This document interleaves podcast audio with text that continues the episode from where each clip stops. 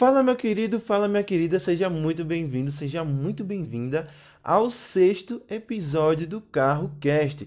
E nesse episódio eu montei uma lista contando os cinco melhores carros que são vendidos aqui no Peru e que não são vendidos no Brasil. A gente pode pensar, né, por algumas questões econômicas, que o Brasil ele tem aí os melhores carros à venda, mas não é bem assim. Aqui tem carros muito legais e que não são vendidos no nosso país e que eu tenho certeza que qualquer pessoa que gosta de carros gostaria que esses modelos aqui que eu vou falar fossem vendidos aí no nosso país. Então, me acompanhe que esse episódio está muito, muito legal. Não se esqueça de se inscrever aqui no canal se você está vendo é, esse, esse episódio no YouTube. Se você está acompanhando esse episódio no Spotify, alguma outra plataforma de streaming de áudio, segue aqui o programa porque vai vir muito conteúdo como esse, divertido, assim, mais leve e também muito conteúdo informativo, tá bom? Mas vamos lá, vamos começar já esse sexto episódio. Eu tava até, enquanto eu tava montando é, esse episódio aqui, eu tava pensando, caramba, já é o sexto episódio do Carro Cast. Então, já tem seis semanas que eu tô, já, já tô fazendo esse conteúdo, mas enfim. Vamos lá. Vou começar aqui trazendo as principais notícias, né? As notícias que agitaram aí o mundo automotivo, o mercado nacional na semana anterior à gravação desse episódio, tá bom? Então, vamos lá começar o Carro Cast com as notícias. Bem, vamos lá, vou começar falando dos carros mais vendidos do mês de maio. Então a Fenabrave, como sempre faz né, mensalmente, ela divulgou a lista dos carros mais vendidos no Brasil no, mês, no quinto mês do ano. Então ela sempre está divulgando aí os carros mais vendidos mensalmente. Então chegou a hora da gente saber aí qual, quais foram os modelos mais vendidos do mês de maio. E um modelo que surpreendeu foi o Fiat Argo. Então ele dobrou, mais que dobrou a quantidade de carros vendidas se comparado com abril. Então, em abril, ele vendeu 5.383 unidades. Em maio, ele vendeu 10.929 unidades. Então é mais do que o dobro. Então essa escalada impressionante fez com que ele fosse o carro mais vendido do Brasil no mês de maio. Então foi aí algo impressionante. Então, os outros, né, os outros nove restantes aí do, do top 10 foram. O segundo lugar foi o Fiat Mobi, que vendeu 7.443 unidades. Depois vem o Renegade com 7.361 carros vendidos. Aí vem o quarto lugar, é o HB20, com 7.290 unidades vendidas. Quinto, o Creta, o Hyundai Creta, que está aí na espera da nova geração. Inclusive, eu fiz o vídeo falando dessa nova geração, tá bom? Então, dá uma olhada aqui no canal, acho que vou botar aqui no...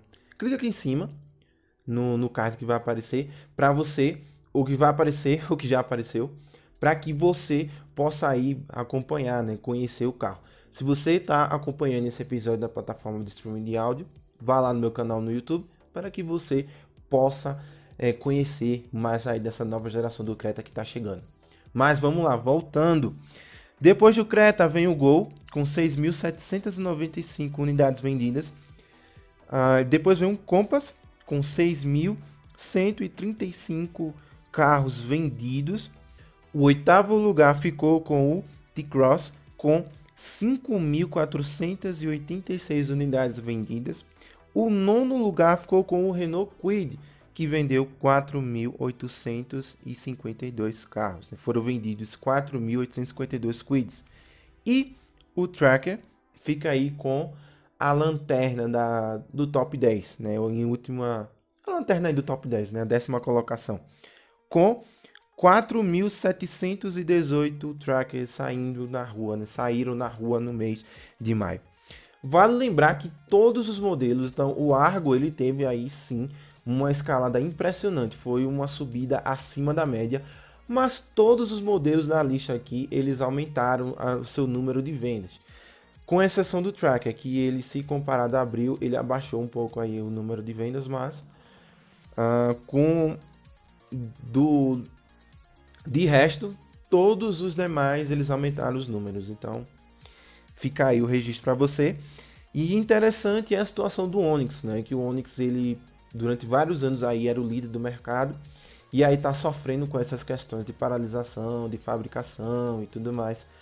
Então ele está sofrendo aí com tudo isso e ele não está nem mais no top 10. Então tá aí impressionante isso. A próxima notícia que interessa para a gente aí, né, para nós brasileiros aí no mercado, é o lançamento de um novo SUV, o Caoa Cherry Tigo 3X. A Cherry lançou oficialmente no Brasil mais um SUV, né, que é esse que eu falei agora, o Tigo 3X.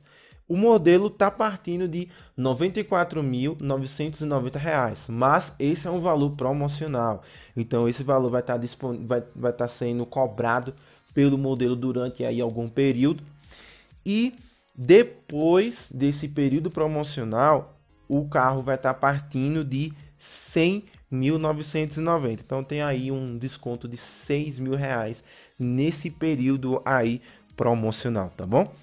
O Tigo 3X ele vai ficar posicionado entre o Tigo 2 e o Tigo 5X. Então aí vai, vai, tá um, vai ser um modelo aí intermediário entre esses dois SUVs.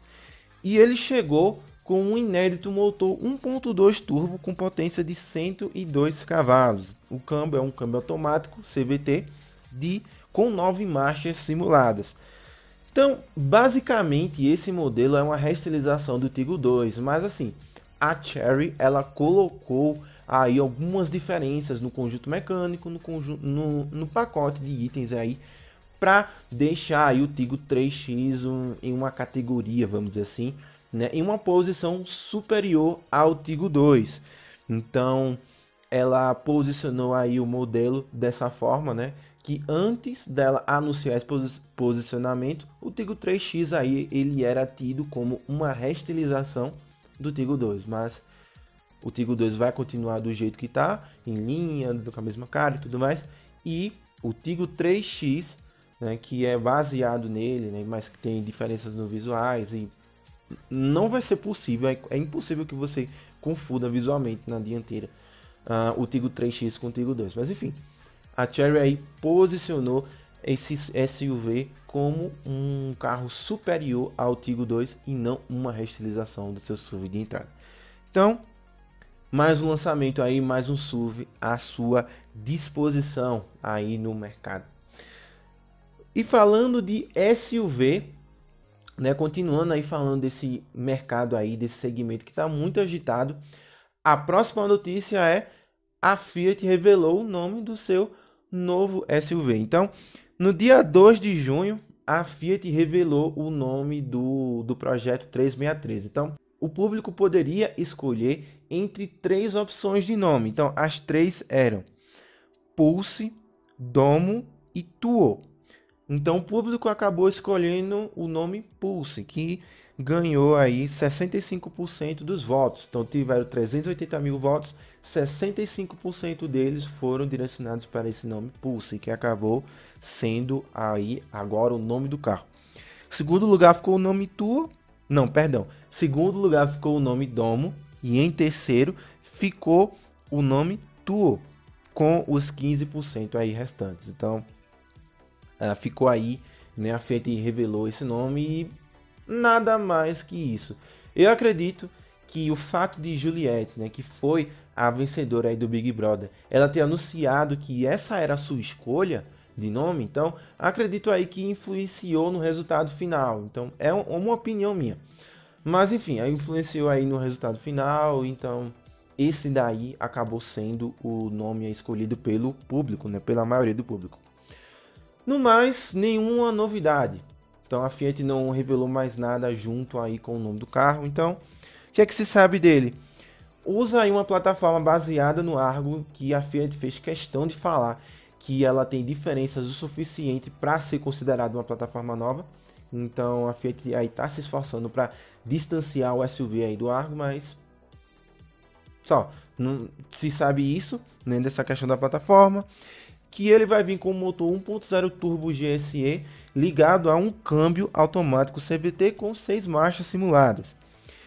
E a outra coisa que se sabe é que as suas vendas vão começar logo depois que ele for revelado por completo. O que vai acontecer, acredito aí que no segundo semestre desse ano. Então, revelado o nome e nada mais além que isso. Então, acredito aí que a Fiat está soltando aí a conta-gotas aí o as informações sobre o carro para que para que se mantenha um interesse nele, né? Para que o público aí se mantenha interessado interessada nesse SUV. Próxima notícia é Taos Basecamp. Ah, no início de maio, a Volkswagen apresentou um conceito baseado no SUV que ela lançou recentemente, né? Que inclusive aí foi um sucesso na pré-venda, que se eu não me engano foi esgotado dentro de algumas horas a pré-venda do SUV, mas enfim a, a Volkswagen apresentou um conceito baseado no, no Taos e o nome dele é Basecamp. Então, o que é que tem nesse conceito? É um carro aí que tem algumas diferenças no visual, né? Pneus aí mais off-road.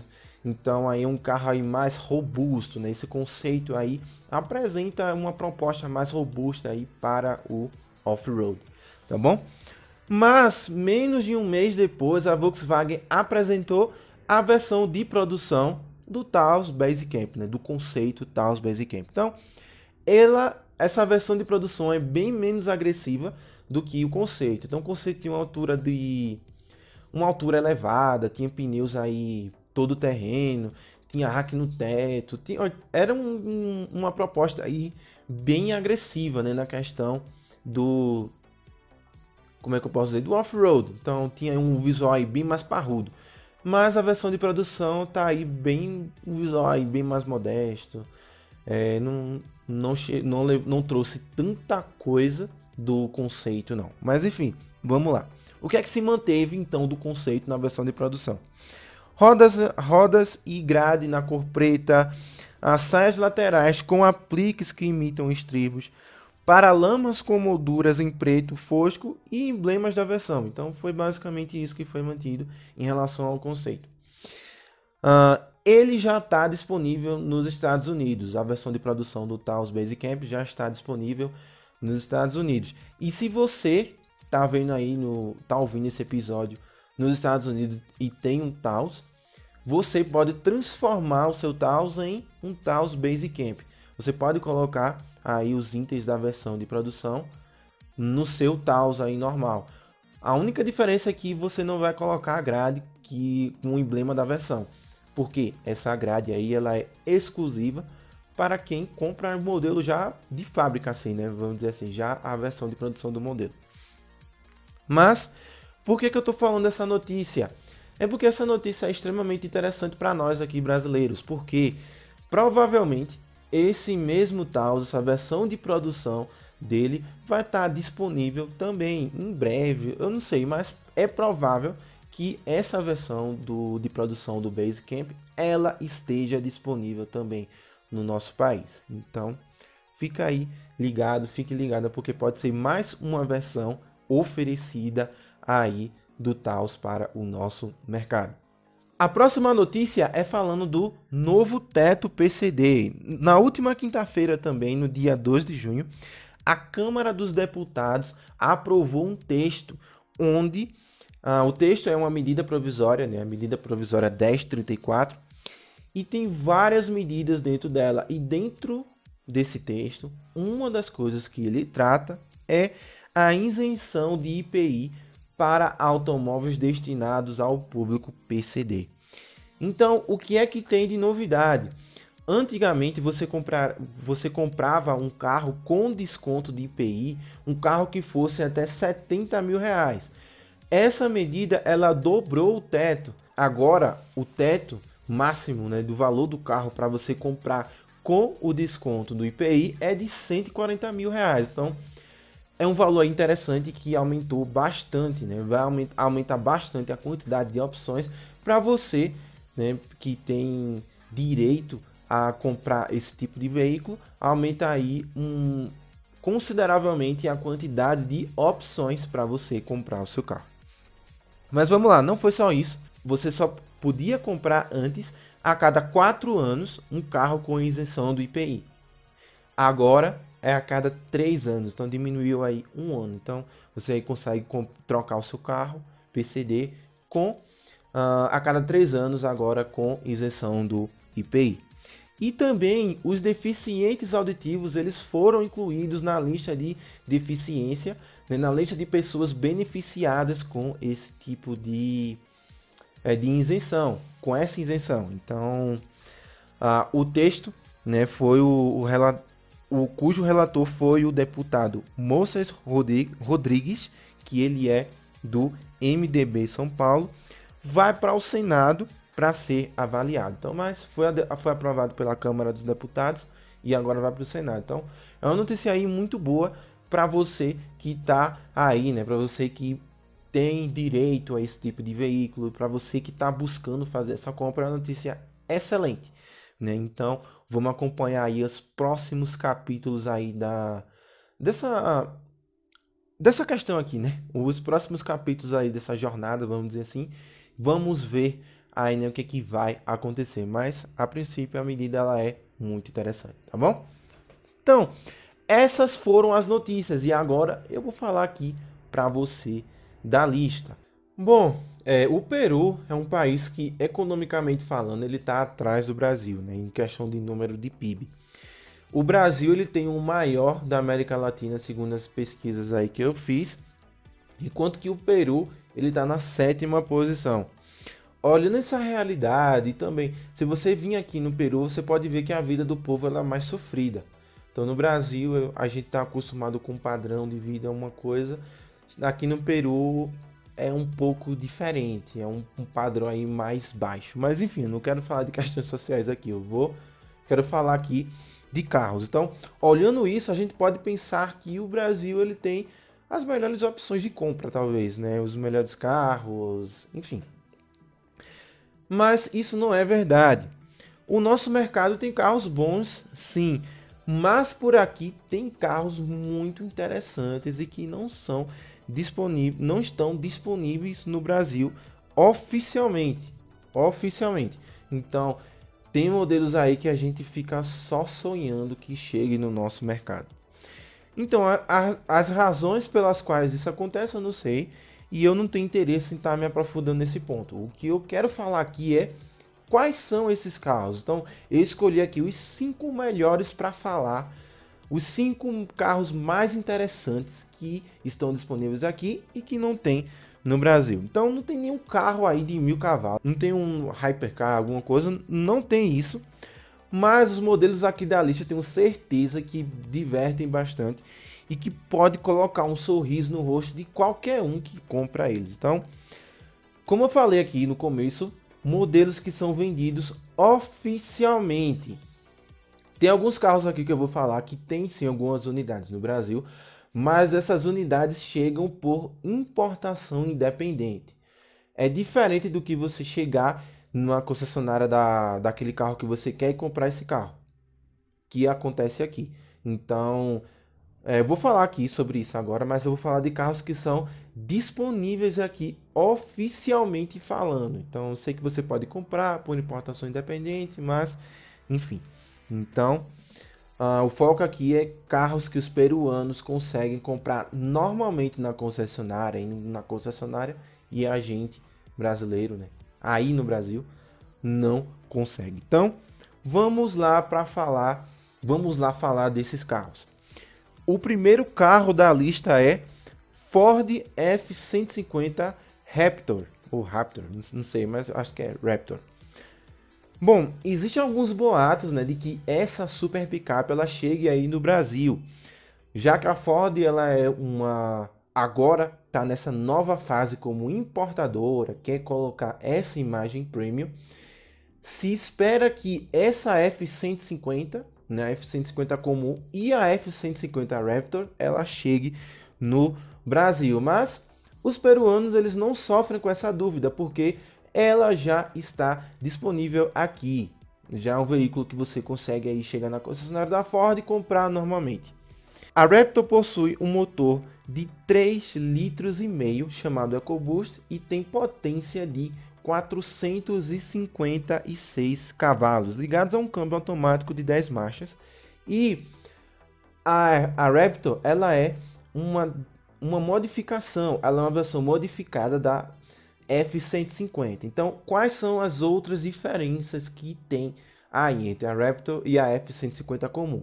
As outras diferenças são questão de suspensão, a questão de, de outros itens mecânicos para que ela seja uma picape que tenha aí um desempenho diferenciado no off-road. Então, ela é uma picape aí de desempenho elevado, mas que é uma picape com uh, um foco maior no off-road mais extremo, mais alguma coisa assim. Então, é um carro extremamente interessante que é esse a Raptor ela é um, um dos exemplos, né? Você pode sim, você tem algumas unidades dela no Brasil, mas elas foram, elas chegaram no nosso país por importação independente. Não, não é o caso aqui do Peru. Então, se você vê uma Raptor na rua, é pouco provável que essa Raptor ela seja de importação independente, porque ela é vendida normalmente aqui, tá bom?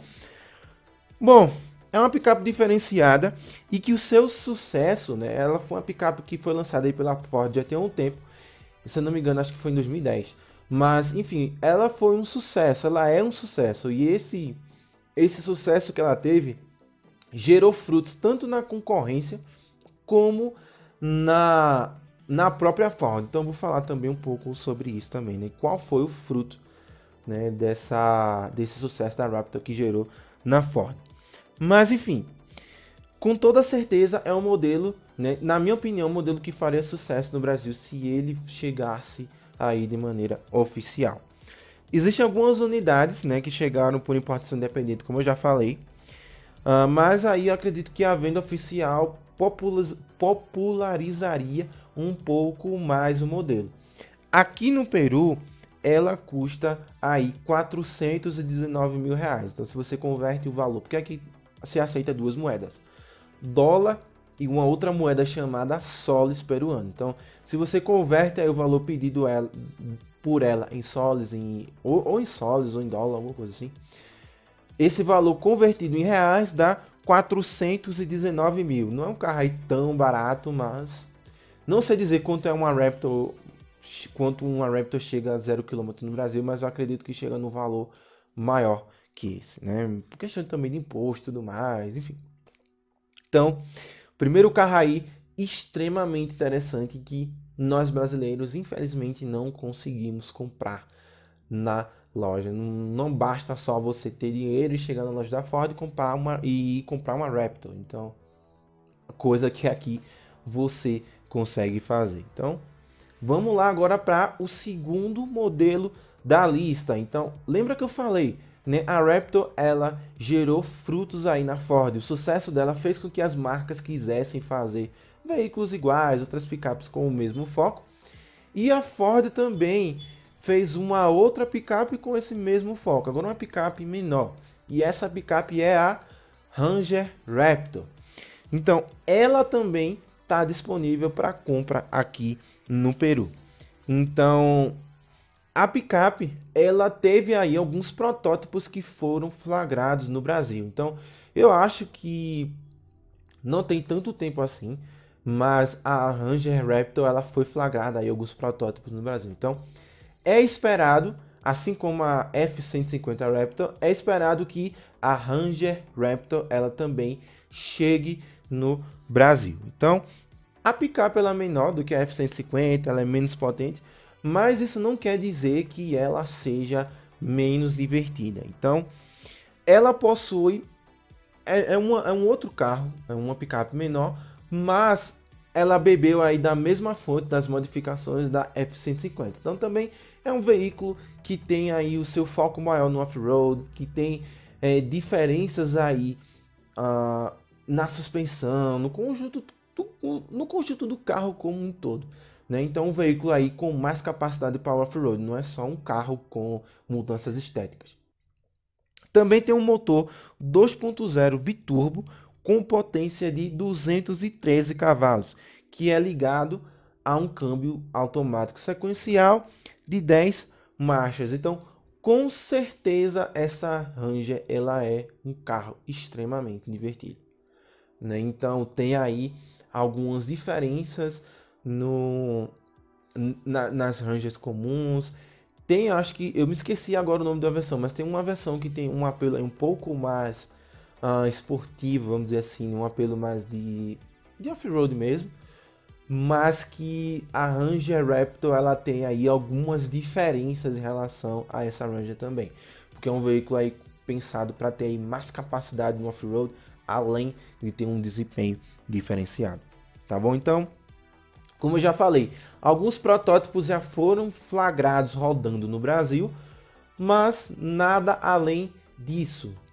Então a, a F-150 Raptor tem, tiveram boatos de que ela ia chegar, mas também não tem uma confirmação oficial. A Ranger Raptor também, ela teve, tem boatos, né? E além dos boatos, ela também teve alguns protótipos flagrados no Brasil, mas Nada além disso. Então não existe aí uma confirmação oficial de que o modelo ele vai chegar no nosso país. Então, coisa aí que o peruano não sofre porque ela já é já está disponível aqui para compra. Então, ela custa por aqui, né, fazendo a conversão do valor em sólidos ou em dólares, ela custa em reais aproximadamente 278 mil. Né? Ela custa aí na sua versão de entrada, custa a partir de 278 mil. Esse valor é um pouco mais salgado, né? pouca coisa maior que a Amarok V6. Então, se você vai comprar a Amarok V6 na sua versão de entrada também, ela parte de 267.910. Então, assim, são carros que têm propostas diferentes. Hum, a Amarok é uma proposta aí mais, uh, mais urbana mesmo. Mas como é a picape de desempenho mais elevado, mais vendida no Brasil, então, vale aí comparar as duas. Então, se eu fosse escolher entre a Ranger Raptor e a, e a Amarok V6, eu ficaria com a Ranger. Então, Ranger, Ranger, enfim. Eu ficaria aí com, com a Ranger. Então, um carro aí extremamente interessante e que é, nós brasileiros também não conseguimos comprar no nosso país aí normalmente, tá bom? A terceira opção da lista, ela é um pouco polêmica, mas é um carro sim interessante e que chegou a ser vendido no Brasil, não é vendido mais e aqui tem a versão atualizada desse modelo e que essa versão ela é extremamente interessante. O carro que eu estou falando, né, o terceiro, o terceiro lugar aqui da lista, não vou falar terceiro lugar, mas enfim, o terceiro carro da lista é o Hyundai Veloster. Pois é, então, o Hyundai Veloster, ele foi vendido aí no Brasil durante um período, né? E eu sei que a fama que ele tem não é muito boa. Então, ele tem um, ele tem um visual interessante, ele tem um visual aí bem bonito, mas a esportividade ficou só no visual, porque ele usava aí o motor 1.6 do HB20 além de ter um motor que não entregava o desempenho que o, o, o design dele sugeria, para piorar ainda, ela anunciou a potência maior do que o motor oferecia de verdade. Então, ela, se não me engano, ela oferecia, ela dizia que o carro tinha 128 cavalos, mas na verdade tinha menos de 120, alguma coisa assim. Para piorar ainda isso, então ela colocou em sua publicidade que o carro tinha mais potência do que ele tinha realmente. Então, foi um carro aí que ficou bem com a imagem bem queimada aí no nosso mercado. Estão ganhando os apelidos aí como Lentoster, né? Eu lembro que eu, eu vi aí alguns fóruns, alguns grupos aí do Facebook falando disso, né? Que colocando aí esse apelido no carro. E é um carro que se você for comprar no Brasil hoje, se você quer desempenho, minha sugestão, procure outra opção. Então, sei que você quer um carro bonito só e pronto, mas enfim. O, a esportividade ficou só no visual. Mas esqueça tudo isso sobre esse Veloster que foi vendido no Brasil a olhar o Veloster aqui peruano. Ele tem duas opções de motor. Ele tem um 2.0 aspirado e tem uma segunda opção que é um 1.6 turbo com motor TGDI. Né? Tem essa nomenclatura aí desse 1.6. Inclusive, é o mesmo motor que está disponível no New Tucson, se não me engano. Então, eu botei lá uma, algumas fotos no meu Instagram, o arroba umas fotos no New Tucson e tava lá esse mesmo 1.6 TGDI e tal, tudo mais. Enfim, ele tem esse motor e esse motor ele pode ser ligado a um câmbio manual de seis marchas. Então é um carro aí extremamente divertido. E tá bom, Fábio, beleza, ele tem motor turbo, 1.6 turbo e tal, tudo mais. Qual é a potência dele? 203 cavalos. Então, para você ver aí que é uma diferença considerável, mesmo para a potência declarada pela Hyundai. Né? Então, a, a Hyundai falou, falou que tinha 128 cavalos. Então, você vê de 128 para 203 tem uma diferença considerável. E aí, é, além do modelo estar tá ainda né, com visual esportivo, tá ainda né, com estilo coupé, de três portas e tudo mais, ele ainda tem essa opção de ser ligado a um câmbio manual de seis marchas. Então é um carro aí extremamente interessante e que entrega sim o desempenho que o seu visual oferece. Então é um modelo que não tem nada, nada a ver com o modelo que foi lançado aí no Brasil, que foi vendido no Brasil há algum tempo.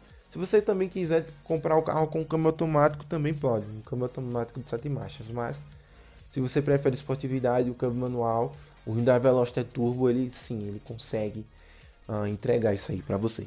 Bom, Fábio, então qual é o preço do carro? Então você já falou algumas coisas aí dele e tudo mais, falou algumas características. Então, qual é o preço? Então, esse carro ele está custando a uh, se a gente converte né, as moedas daqui, enfim, se a gente faz todas as conversões aqui, esse carro sai, sairia em reais 130 mil. Então, só para só você ter uma ideia aí, só para você fazer uma comparação, o Polo GTS, que tem 150 cavalos ele de potência, então tem aí o que? 53 cavalos a menos, acredito. Não sou muito bom de matemática, mas deve ter aí essa diferença de potência ele custa 122 mil, não, perdão, 120 mil reais na sua versão de entrada. Então ele custa a partir disso. Então assim, você pagar aí 10 mil reais para uma diferença de potência, uma diferença de desenho também, né? Porque o Veloz é um coupé, o, o Polo GTS é um hatch, então tem aí sim algumas diferenças. E também tem a questão da esportividade, porque o Veloster ele também tem a opção de câmbio manual, diferente do Polo GTS, que é só oferecido com câmbio automático. Então, é uma diferença de preço que, para mim, ela é justa para esportividade, potência que o Veloster Turbo ela oferece. Tá bom? Então, definitivamente esse cupê da Hyundai ele é um brinquedo aí excelente e que vale muito a pena colocar na, na garagem aqui no Peru. E valeria muito a pena colocar na, na garagem se fosse oferecido no Brasil. O próximo, os próximos dois da lista pode ser que cause aí um pouco de inveja, viu? porque esses dois aqui, nossa, esses dois aqui eles são carros aí incríveis, né? Mas vamos lá. O quarto carro dessa lista que eu coloquei é o Mazda MX-5, o famoso Miata. Então, só de ter a Mazda aqui no Peru é uma coisa que os peruanos, na minha opinião, deveriam se orgulhar. Então, os carros dela são muito bonitos, né? E esse design aí de cair o queixo tá longe do Brasil, né? Já que a marca nem sequer atua no Brasil. Então, se uma marca nem atua no Brasil, imagina oferecer aí o Imagina ter disponível normalmente o Miata. Então, infelizmente nós aí brasileiros ficamos com essa com esse gostinho, né? Só com a vontade de ter o carro diferente dos peruanos, que aqui eles sim conseguem comprar o Miata. O pequeno Roadster, ele tem aí 160 cavalos de potência vindos de um 2.0 aspirado. Pode ser que esses números eles não impressionem tanto, pode ser que não desempenhe alguma coisa, ah, não, não chame assim tanta atenção, mas quem disse que em carros é só números? Né? Como eu já fiz aí um episódio falando de super trunfos, então, na minha opinião, aí, quem faz guerra de números, quem, quem tá só focado, focada em números, para mim, não é uma pessoa que tem interesse realmente em carros. Mas enfim, voltando aqui. Carros não é só números e o carro ele tem várias coisas aí que são uh, bem legais, né, para trazer aí sorriso aí no rosto de quem o compra. Então, além dele ser um roadster, né? Então só isso daí já seria um, já um ponto aí vantagem aí extremamente grande na maioria dos carros, né? Então só a possibilidade de você poder dirigi-lo com os cabelos ao vento é uma coisa que é uma coisa espetacular, né? Uma experiência aí incrível. Então só, no, só o fato disso já valeria muito a pena a compra desse carro. Mas enfim, ele também tem tração traseira. É o primeiro carro aqui da lista que tem tração traseira. O Veloster, o Veloster tem tração dianteira e claro, a Ranger e a F150 tem tração integral, que já que são carros aí voltados para o off-road. Então, o Miata tem tração traseira e tem a possibilidade de, de ter um câmbio manual também. Né? Então, você pode comprá-lo aí com câmbio manual. Ou se você quiser um pouco mais de conforto, pode também comprá-lo com um câmbio automático de 6 marchas. Bom, como eu já falei, como a Mazda nem atuar atua no Brasil, esse é um dos modelos mais difíceis de se chegar no nosso país. Então, acho que também você importar um Miata uh, de maneira independente é quase que proibitivo os preços. Então não faça a mínima ideia de quanto que chegaria o Miata, mas talvez acho que na casa dos 300 mil reais, não sei, 400, não, não faça a mínima ideia. Mas enfim, seria aí bem caro e talvez não valesse tanto a pena. Então, infelizmente é um carro que é bem difícil da gente ver aí nas nossas ruas. Mas enfim, isso é uma pena porque é um carro bastante divertido, é um carro prazeroso de guiar. E imagina aí você guiando esse pequeno conversível nas orlas aí das praias brasileiras. Nossa, seria uma coisa fenomenal. E não sei se você viu aí o outro episódio, né, o episódio anterior, eu falei que um dos meus desejos é ter um conversível e para ter isso. Então imagine você ter um Miata, um novo, um carro novo, tudo mais, para você rodar aí num, nas aulas brasileiras. Então, felizmente é uma coisa que oficialmente a gente não consegue ter. Mas enfim, ele custa a partir de 176 mil reais por aqui. Então, é um valor que é bem mais barato do que o, o conversível mais barato que tem à disposição aí no nosso Brasil, que é o Mini Cooper S Cabrio. O Mini Cooper S é o conversível mais barato à venda no Brasil e ele custa 259.990. Então, o Miata aqui, né, com os valores, fazendo as conversões e tudo mais, custa 176 mil. No Brasil, o conversível mais barato custa 259 mil. Então, vamos lamentar aí também essa diferença de preço. Acho que o, o Miata chegaria, não chegaria a 176 mil reais no Brasil. Acho que não. Acho que chegaria na casa dos 200, alguma coisa assim. Né? É, é o que eu acho. Posso estar falando besteira, mas enfim. Então, fica aí. Esse é um carro extremamente divertido, um carro extremamente interessante, que é um carro bem elogiado na imprensa internacional e que nós brasileiros, infelizmente, não conseguimos comprar. Coisa que, que os peruanos conseguem. Um outro carro, o carro aqui bem interessante também, um carro que também bem elogiado e o próximo carro da lista é um dos carros mais legais que tem no mundo todo, como Miata. Então, uma pena que a gente também não tem acesso a esse próximo carro. Próximo carro é o Toyota GT86, pois é, mais o esportivo japonês na lista. Na minha opinião, um dos melhores carros vendidos aí atualmente. Então, de novo, se você for estar tá olhando para números, esse carro talvez não, não soe aí tão interessante para você. Mas enfim, câmbio manual, tração traseira são características que estão presentes no cupê, o que faz dele aí uh, um dos últimos cupês old school uh, disponíveis aí à venda no mundo todo. Então é um, um dos casos raros né, desse tipo de carro que está disponível aí. Então ele aí junto com, com o Miata. Então ele também, como o Miata, ele possui um 2.0 aspirado, mas o motor do Toyota é um pouco mais potente. Na verdade, ele é mais potente consideravelmente. Então, ele tem 202 cavalos. Ele tem a opção também de ter um câmbio manual de 6 marchas ou também um automático de 6. Né? Um automático aí com pedal shifts. Né? Se você quiser um pouquinho mais de esportividade, mesmo comprando automático, você também consegue ter. Bom, tem aí algumas unidades do GT86 que chegaram no Brasil. Então, mas de maneira independente, que eu acho que o preço foi bem mais salgado do que esse preço aqui que a Toyota cobra aqui no, no Peru por ele. Se você quiser ter esse Toyota na sua garagem, ele é a única, a única maneira que você consegue fazer isso é colocando, é, fazendo uma importação independente. Então, coisa aqui que o peruano faz, é só chegar na loja da Toyota e comprar e, e só. Mas enfim, isso é uma pena porque o carro é extremamente divertido, né? Um carro aí que é bem elogiado na, na mídia, tudo mais, né? E também um carro aí que é um dos últimos cupês aí da velha guarda, vamos dizer assim.